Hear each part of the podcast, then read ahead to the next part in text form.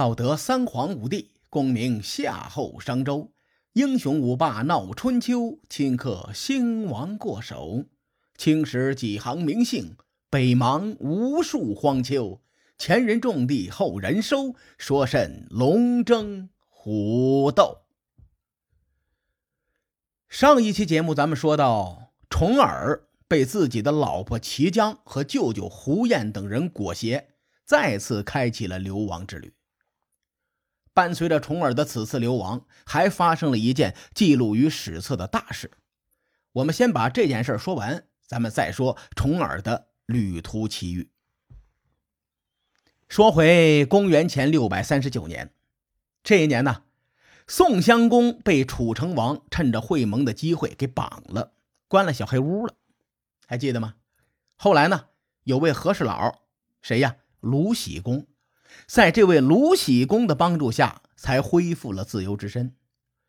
这位老哥哥就越想越来气呀，他不甘受辱，也没有放弃争霸的雄心。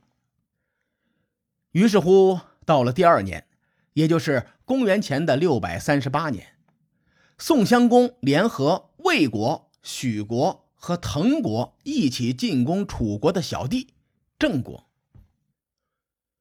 魏国遭受灭顶之灾的时候，宋国曾经大力援助，而且呢，魏宣姜和魏昭伯的女儿是宋桓公的老婆宋襄公的母亲。所以呢，在这个历史阶段呢，魏国和宋国的关系一直都不错。许国和郑国因为地缘的问题，关系一直不咋地。滕国呢，属于东夷，他们国君被宋襄公挟持，被迫无奈出兵加入了讨伐大军。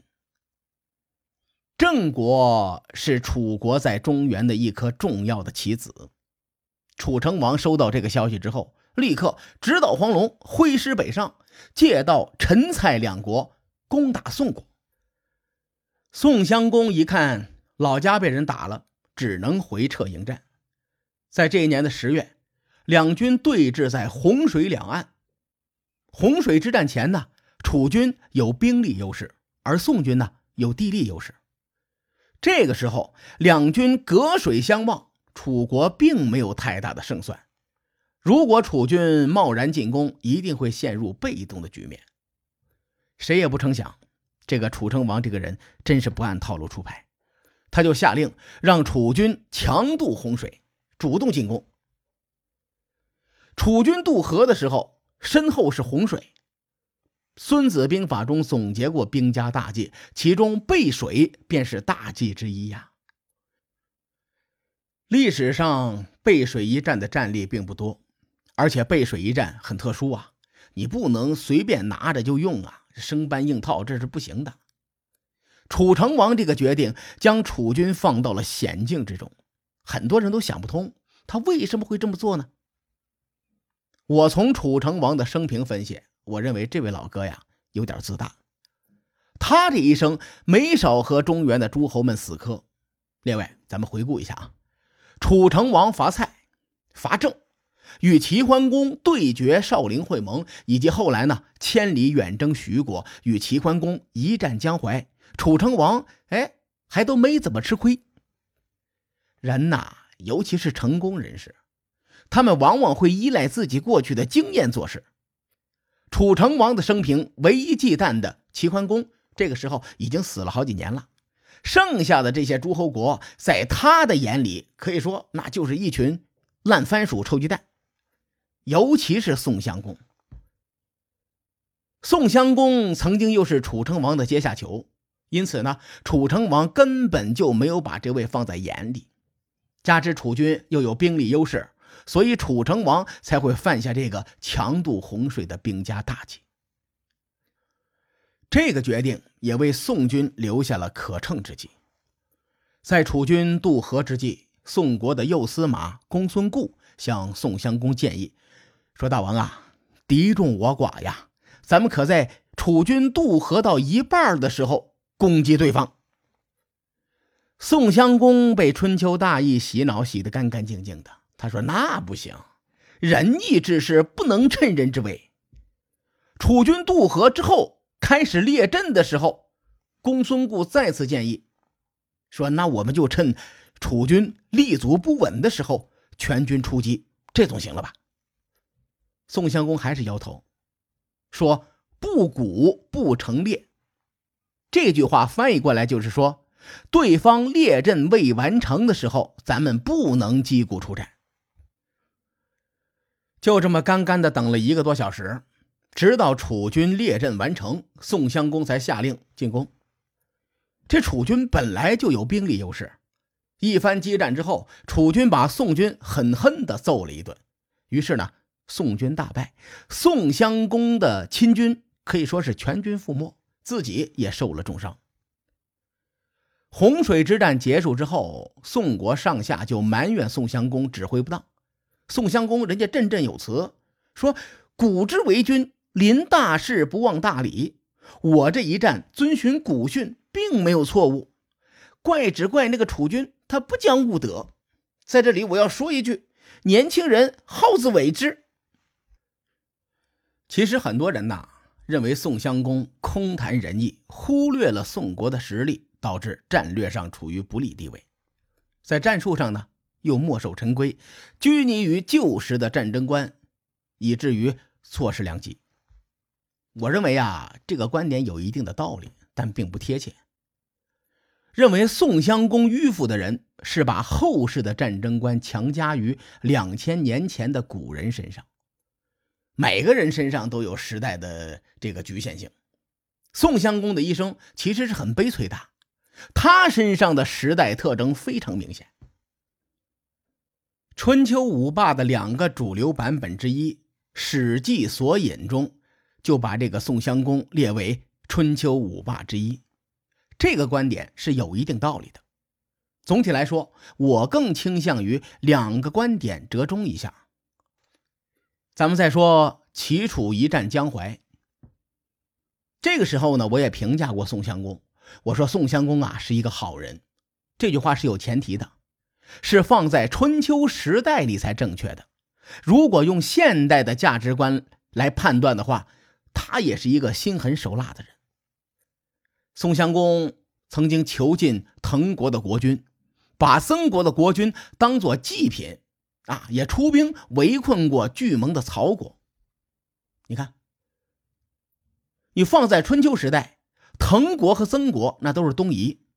在中原诸侯的眼中，这些国家的人都是蛮夷或者奴隶，他们并不是人。宋襄公在处理这些人的时候，并没有违反当时的礼乐制度，压根儿就没有什么道德压力。在先秦时期啊，尤其是西周三百多年的时间里，中国其实是贵族社会，与中世纪的欧洲有些类似。当时呢，人们讲究君子之争。哪怕诸侯之间恨的是咬牙切齿，那也得按照礼乐制度的规定，双方约好时间地点，公平决斗。当时的战争好像是回合制的，啊，交战双方列阵在两边，然后呢各自击鼓冲锋，战车向前与对方的战车交汇，厮杀交战，然后呢继续向前冲，分开之后，这算是一个回合。哎呦，这场面想想都觉得残忍。宋襄公是微子起义的后人，他们家族从商朝开始就是贵族，在武王伐纣的时候转变了阵营，继续保持了贵族身份。毫不夸张的说啊，宋国的公室成员有着近千年的贵族传承，越是这样的国家，越容易思路固化。他们比其他的诸侯更受到礼乐制度、天下命、仁义这些思想的左右。咱们纵观宋国的历史，除了宋襄公以外，宋国国君数次有让位的举动。当年宋襄公身为太子，他曾经向父亲宋桓公提出将太子之位让给他庶出的哥哥穆仪。这事儿虽然没成，但是为他换来了谦逊仁厚的美名。穆仪呢，也从来没有觊觎过宋襄公屁股下的椅子。《左传》记载说，宋襄公即位，以公子穆仪为人，使为左师以听政，于是宋治。这句话就是说，宋国在宋襄公和他哥哥的治理下，经济建设搞得不错。而且宋襄公在继位之后呢，一直抱着齐桓公的大腿，他信奉尊王攘夷的这个口号。在齐国的联盟内，宋国一直是齐桓公坚定的支持者，所以齐桓公才会把太子托付给宋襄公。齐桓公托孤这件事情，就等同于一个政治背书，相当于奠定了宋襄公在联盟内第二把交椅的地位。齐桓公去世之后，宋襄公按照承诺出兵护送太子昭回国，平定齐乱。史书上对这件事儿是一笔带过，但在那个时代当中啊，此时的宋襄公在其他诸侯国的眼中，就等同于基本上等同于齐桓公霸业的一个继承者。列位，咱们换个角度想一想，假如米国因为某件事情发生了内乱。加拿大出兵要帮助米国平乱，那西方国家会怎么评价加拿大呀？他们肯定会高看加拿大一眼，对吧？当年宋襄公平乱也有类似的效果。咱们从这个角度来说，将宋襄公列为五霸之一也是有点道理的。随后，宋襄公效仿齐桓公会盟诸侯，在他的理念当中啊。广施仁政是称霸诸侯的唯一正确的道路。在此之前呢，宋襄公没有遇到过大的挫折，这就是说，让他误以为自己的战略路线是正确的，very good。直到宋襄公遇到了不讲武德的楚成王，可惜啊，他至死也没有领悟，也没有意识到自己的战略错误。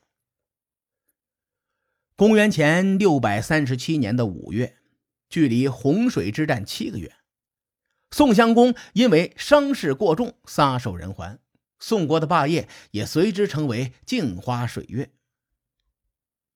尽管这一年发生了很多事，但是重耳在流亡的路上，路过了宋国的时候，与宋襄公有过一面之缘。这俩人的会面，为日后的晋宋两国留下了善缘。至于重耳在流亡路上还经历了什么，且听下回分解。书海沉沉浮浮，千秋功过留与后人说。我是西域说书人介子先生，下期节目咱们继续聊春秋风雨。